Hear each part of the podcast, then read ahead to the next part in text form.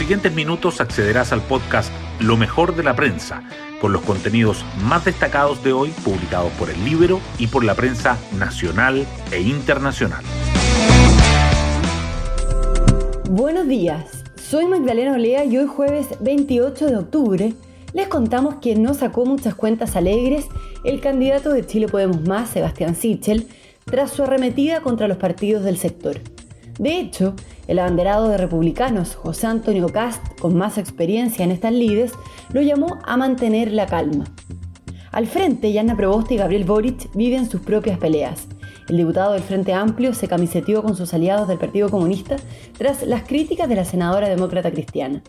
Y no menos caldeados están los ánimos en la Convención Constitucional, donde hoy el Pleno discutirá la propuesta de cronograma hecha por la mesa, liderada por Elisa Loncón y Jaime Baza, que incluye el plebiscito dirimente y prorrogar el plazo de trabajo de 9 a 12 meses. Las portadas del día. Las pérdidas del fondo E de las AFP acaparan los titulares de apertura. El Mercurio y el Diario Financiero dicen que la incertidumbre por el cuarto retiro de ahorros previsionales y el alza de las tasas de interés lo encaminan a cerrar octubre con el peor resultado mensual de la historia, mientras que la tercera agrega que el fondo acumula un descenso de 20% en el año. El Mercurio y la tercera también resaltan que los taxistas protestan en Santiago por el impuesto específico de los combustibles.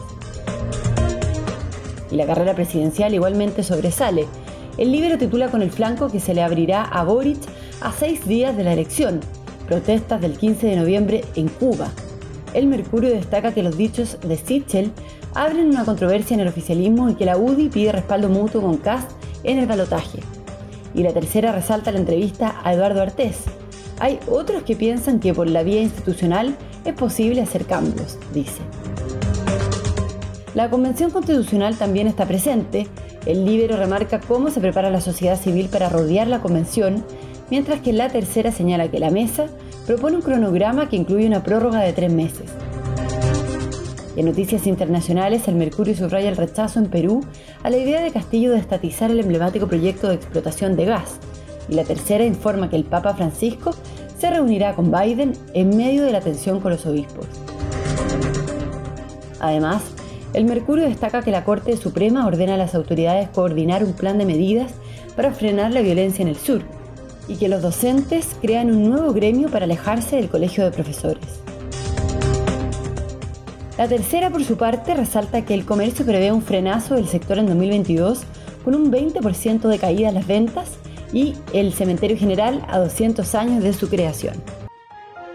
Hoy destacamos de la prensa.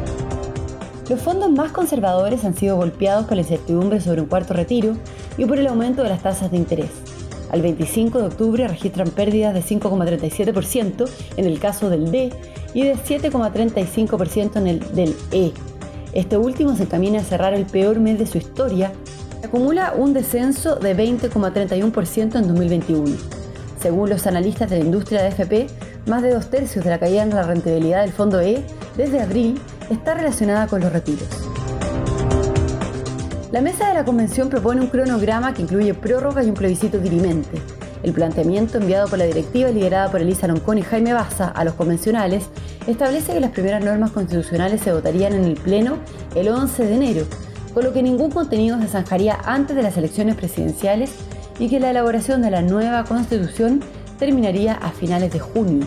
También considera un eventual plebiscito dirimente para mayo. Los dichos de Sebastián Sichel abren controversia en el oficialismo y la UDI pide apoyo mutuo en el balotaje. El emplazamiento del candidato presidencial de Chile Podemos Más a los partidos tras los descuelgues de parlamentarios hacia José Antonio Cast removió a la coalición.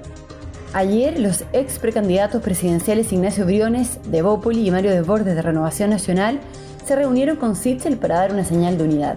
La UDI, por su parte, pidió un compromiso mutuo y explícito de apoyo en segunda vuelta. Hay otros que piensan que por la vía de la institucionalidad es posible hacer cambios, dijo el candidato presidencial del Partido Unión Patriótica, Eduardo Artés, quien fue el cuarto invitado al ciclo de entrevistas de Estación Moneda realizado por La Tercera y Radio Duna. Defendió su postura de avanzar hacia cambios estructurales y revolucionarios y aseguró que no se puede engañar a la gente y no decirles que quienes detentan el poder tomarán medidas para defender su status quo. Y nos vamos con el postre del día.